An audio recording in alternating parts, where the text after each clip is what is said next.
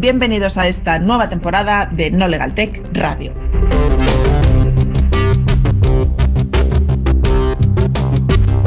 Episodios apasionantemente tecnológicos.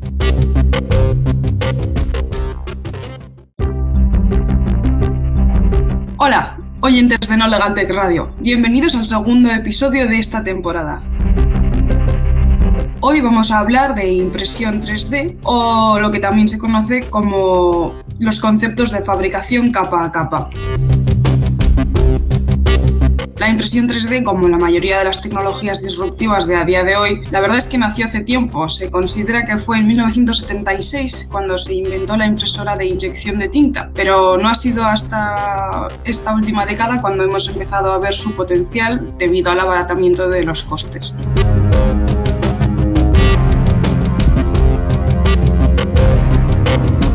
Hoy nos acompaña Estefanía García, que es nuestra mini rabbit la que tenemos explotada. Es estudiante del máster en Derecho Digital y de la Inteligencia Artificial y ha encontrado a bien acompañarnos hoy para hablar de impresión 3D, tema sobre el que he podido tener tiempo para investigar. Hola Estefanía, ¿cómo estás? Encantada de, de estar aquí con vosotros. Espero que tengamos una charla breve pero intensa. El tema es, es especialmente controvertido hoy en día y, y eso, y adelante. El concepto de fabricación capa a capa es bastante sencillo, pero se puede convertir en complejo. La impresión 3D o la impresión aditiva tiene mm, distintos archivos sobre, sobre cómo se conceptualiza y digitaliza. Sé que tú nos puedes hablar un poquito de la naturaleza de los archivos 3D. Mm, ¿Qué nos puedes contar sobre esto, Estefanía? Los archivos 3D que se emplean a la hora de, la impresión 3D son conocidos como archivos CAD o Computed Aided Design, que son básicamente diseños asistidos por ordenador. En todas las fases de la impresión tridimensional se puede afectar a cuestiones de propiedad industrial e intelectual, eh, desde el archivo CAD del que acabo de mencionar hasta el intercambio de este archivo, las modificaciones, el objeto impreso en sí y demás. Hay, existen algunos autores que consideran que la naturaleza de estos archivos no los hace protegibles vía copyright. Sin embargo, sí que hay otros autores que al parecer los asimilan al software, por lo que si son asimilables al software serían protegibles. La representación gráfica del modelo 3D en sí podría protegerse por derechos de autor o bien por la vía del diseño. Lo curioso es que para la obtención de estos archivos CAD existen dos vías diferentes, es decir, o se crean mediante software de diseño o se crean mediante el escaneado tridimensional de un objeto con todo lo que ello puede implicar, porque escanear tridimensionalmente un objeto que puede estar protegido por derechos de autor o derechos de otro tipo de derechos, podríamos estar accediendo a una vulneración ¿no? de, de estos derechos protegidos con este escaneado. Es básicamente eso que el modelo 3D o la representación gráfica de ese objeto puede ser protegido por derechos de propiedad industrial e intelectual, en particular mediante el copyright mencionado, eh, también diseños registrados o marcas comerciales, etc. Sin embargo, la representación gráfica en sí no puede ser objeto de, de protección, protección mediante patente. O sea que Creo que te he entendido. Has hecho una explicación muy clara y concisa. Muchas gracias, Estefanía. Ahora que tenemos este concepto así en mente, creo que es buena idea hablar un poco más de la tecnología 3D y qué ventajas y desventajas le ves a nivel personal, a nivel Estefanía García. ¿Qué me dirías de una... Bueno, voy a empezar yo. Te voy a decir una ventaja y una desventaja y luego tiras tú. ¿Qué te parece? A ver, creo que una de las cosas más guays que nos ha traído la tecnología 3D es flexibilidad para hacer prototipos de forma rápida y se han reducido mucho los costes. Eso hemos visto una mejora en la industria que creo que hace 20 años era inimaginable, pero siempre se suele hablar de lo que nos acabas de mencionar, ¿verdad? Los, los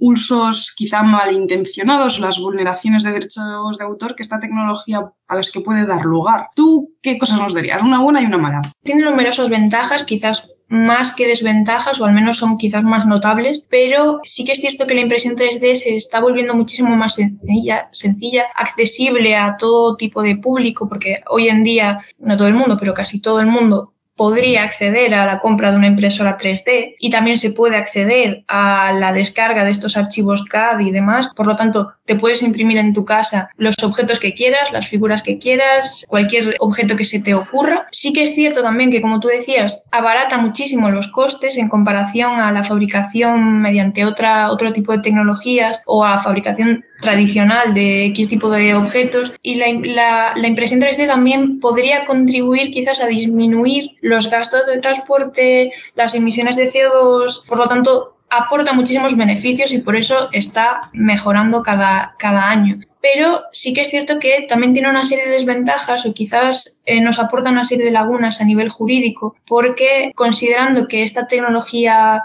eh, de impresión 3D puede plantear algunas inquietudes específicas de orden jurídico y, también ético, tanto en ámbitos de derecho de propiedad intelectual, eh, tales como los derechos de autor mencionados, las patentes, diseño, marcas tridimensionales, indicaciones geográficas, etcétera, también se pueden escanear los objetos o personas y generar archivos digitales que luego se pueden imprimir en 3D, es decir, hay muchísima facilidad para imprimir cualquier objeto que puede ser protegido sin tú saberlo. También existen numerosas páginas donde te puedes descargar tanto legal como ilegalmente estos archivos. Por lo tanto, creo que es una cuestión que habrá que, mm, habrá que tener en cuenta, habrá que quizás mirar un poco más su regulación y mirar cómo podemos hacer para no vulnerar los derechos existentes y tratar de adecuar esta nueva tecnología al ordenamiento jurídico existente. Me ha gustado mucho que hayas mencionado que una de las ventajas es que cualquier persona pueda descargarse los archivos en su casa y como has dicho en tus últimas líneas, esto puede ser desde páginas legales o ilegales. Y es que una cosa que creo que desde No Legal Tech tenemos que destacar es que mm, la tecnología de impresión 3D está hermanada casi, altamente relacionada con lo que es eh, la comunidad de software libre. Una comunidad que se dedica a compartir conocimientos y respetar la libertad, pero que, que debe ser consciente de a qué límites se está enfrentando cuando hablamos de la propiedad intelectual y la propiedad industrial de los diseños de, de las impresiones 3D. En este sentido ya nos has introducido de forma bastante extensa el tema, pero me gustaría para todos aquellos que no sean abogados y nos estéis escuchando, hablar un poco de qué es la propiedad intelectual y qué relación tiene con la impresión 3D, quizá desde... Voy a intentar no usar palabras o palabras, pero bueno, la propiedad intelectual es la parte del derecho que se enfoca en la protección de todo lo que es la defensa de la innovación y la creatividad de las personas y las empresas. Porque muchas veces son aquellas cosas que no podemos tocar las que más valoramos o las que más valor tienen. Entonces, en sentido amplio, la propiedad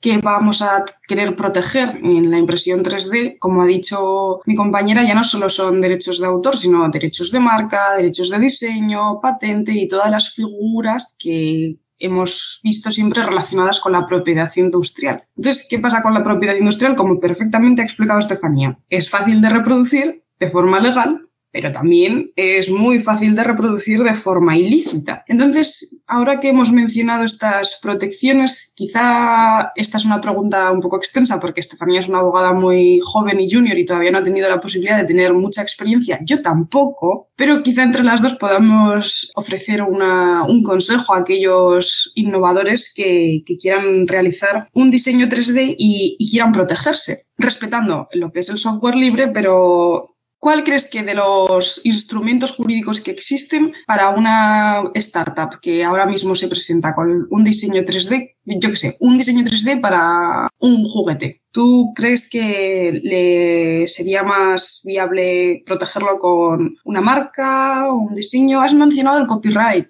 Mm, ¿Nos puedes hablar un poquito más de eso? Sí, Uh, en principio el modelo 3D o la representación gráfica del modelo puede ser protegido por derechos de propiedad intelectual, como bien decías, o industrial, en particular mediante el copyright. Pero sí que en cuanto a los archivos CAT existe la, duda de si son considerados software o si no. Creo que ahí es cuestión de, ya no es solo competencia de juristas, sino entremezclar un poco la rama jurídica y la rama tecnológica para poder determinar qué es realmente a nivel jurídico un archivo CAD. También se utilizan, bueno, diseños registrados, marcas comerciales. La representación gráfica en sí no puede, no, no, no sería protegible, protegible por eh, la patente, en principio. Más allá de eso, igual quieres aportar tú alguna, alguna idea o algo que estimes conveniente. Cuando hemos tenido la posibilidad de investigar el tema en No Legal Tech, una cosa que me llamó la atención y que era una figura que no conocía mucho era la marca tridimensional, que es algo que la ley nos permite proteger determinadas formas tridimensionales eh, de forma específica. Algo que destacaría porque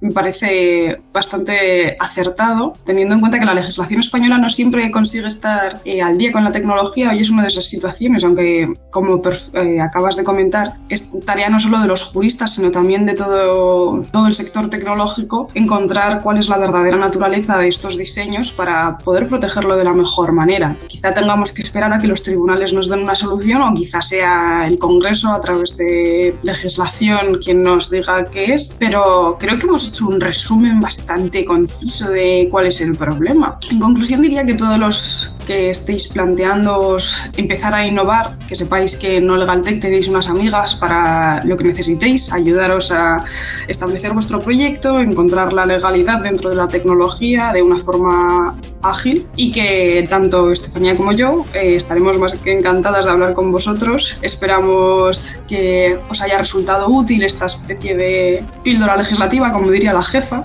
Y un beso. Gracias. Muchas gracias. Hemos usado en este programa la canción Empty del grupo Triad bajo licencia Creative Commons by SA. Gracias, Triad. Podéis dejar algún comentario en las plataformas de Archive, Evox y Spotify, o en el Twitter o Instagram de No Legal Tech. Hola, buenos días. Bueno, vale, no, lo siento.